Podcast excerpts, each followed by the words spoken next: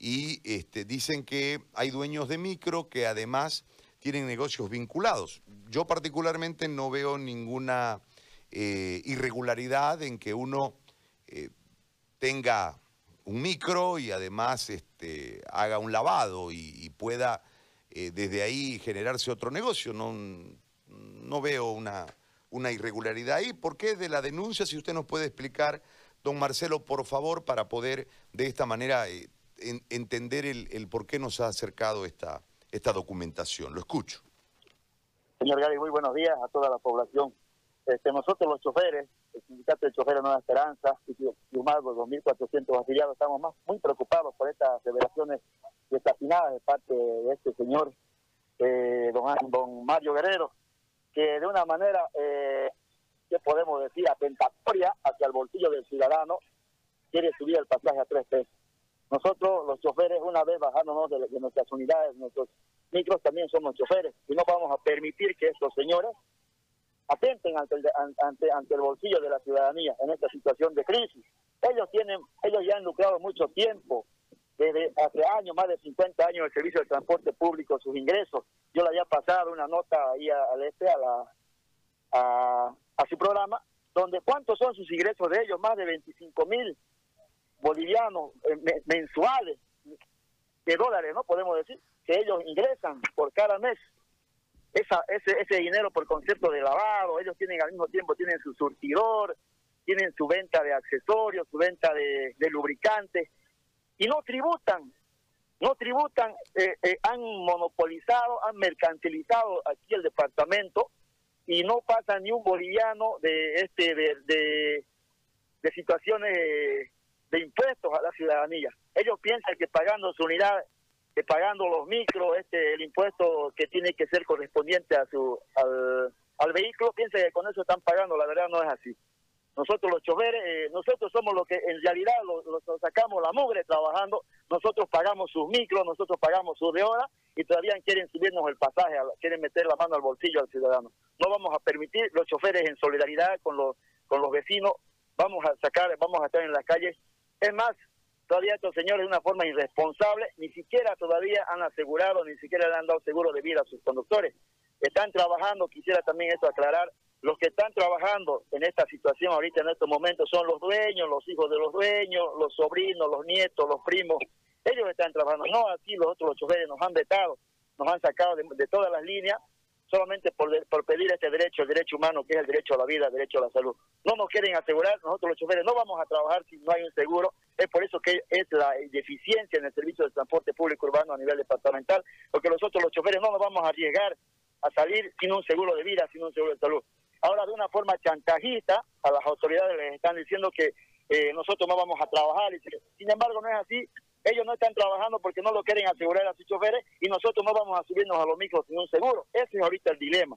Nosotros le pedimos a las autoridades, pues, ¿dónde están eh, las empresas de micros? Nosotros aquí hay choferes, más de 2.400 choferes en el sindicato y más de 9.500 a nivel departamental. Y queremos trabajar con todas las normas que tributen, que hagan, que se haga todos los, eh, que los fiscalicen, que cumplan las normativas que exige la ley, los impuestos, los seguros, los seguros a los beneficios sociales para los conductores, un buen servicio a la población. Ahora, eh, le hago una consulta. Usted en, su alocución en un momento, don Marcelo, decía que no tributan desde los negocios paralelos vinculados al transporte público, como las estaciones de servicio, las ventas de repuestos, los talleres y los surtidores. ¿Usted tiene evidencia de que los dueños de los micros dueños de estos talleres no tributan? Claro, yo yo tengo pruebas aquí. Es más, es, este es una es un secreto grito. Usted vaya a una línea, vaya a ser la 74, a cualquier línea de barrio vaya a ser. Ahí tiene adentro su surtidor. Si usted entra adentro, tiene su venta de rúbrico, cambio de aceite, lavado, tienen sus talleres ahí y todo eso, eso, esos son ingresos y quién les fiscaliza a ellos. Usted sabe que el régimen simplificado que dice que tienen que tributar, tributar por lo más mínimo de ingresos que tienen que hacer ellos. Nosotros tenemos pruebas, tenemos fundamentación y podemos dar fe de eso. Ellos exponen, incluso en la misma tarjeta que a nosotros nos venden, a los choferes que son más de 100 bolivianos, 120 bolivianos, no nos dan factura. ¿Esa plata dónde va? esa plata se lo, eh, cada tres meses ellos agarran en un sobre, en un sobre de Manila, 10 mil, 12 mil, 15 mil bolivianos cada tres meses. Esos son sus impuestos, ellos, esos son sus regalías de ellos, que nosotros los choferes le ponemos a ellos. Y dicen que el sostenimiento, nosotros pagamos el sostenimiento de la línea porque nos pagan minutos, minutos en panza, nos cobran multas por no cubrir eh, el horario, nos castigan económicamente, esa plata ¿dónde va? Se va nomás a su sostenimiento y ellos dicen que el sostenimiento no alcanza. Ahora que nosotros, nosotros los choferes no estamos trabajando, pues no hay sostenimiento, no hay sostenimiento. Y ahora ellos se ven eh, presionados, que supuestamente eh, no, no hay ingresos. No hay ingresos porque ellos no están haciendo el servicio como corresponde. Ellos deberían mandar los micros a trabajar a todos los choferes, asegurándoles, aunque sea eh, de 12 pasajeros, 12 pasajeros, si en esta situación no hemos salido a ganar, hemos salido a sobrevivir, querido licenciado Gary.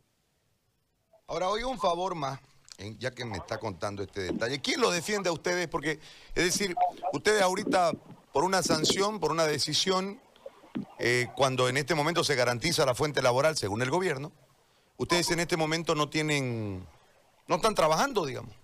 En el modelo de negocio que ustedes tienen, ustedes si no trabajan no ganan están saliendo a trabajar y usted dice con los sobrinos, con los primos, o sea, son otros choferes en este momento. ¿Y quién los defiende a ustedes? ¿Cuántos son los choferes que no están trabajando? Nosotros somos más de 9.000 choferes a nivel departamental y estarán, son los que están ahorita montados en las unidades, son sus sobrinos, sus hermanos. Nosotros los choferes estamos desamparados, estamos en las calles, ahorita nosotros estamos aquí por la plaza principal, vamos a armar un mitin aquí en puertas de la, de la alcaldía exigiéndole pues a la alcaldesa que una vez a cumplir la norma, no están dando los seguros que se han comprometido ellos. También el día de eh, la anterior semana hemos estado por el Ministerio del Trabajo, hemos hecho también un mitin ahí exigiéndole al doctor Freddy Coronado que haga cumplir pues que defenda al trabajador, que para eso es el Ministerio del Trabajo, hemos estado en la Central Departamental, nosotros como trabajadores estamos preocupados, estamos yendo a las instituciones correspondientes para que nos defienda el señor Cari. Muy bien, don Marcelo, le agradezco por el, por el contacto, muy amable. Gracias, gracias a usted, muchas gracias, buen día. Es caótica la situación de los choferes, ¿no? Pero veamos esto.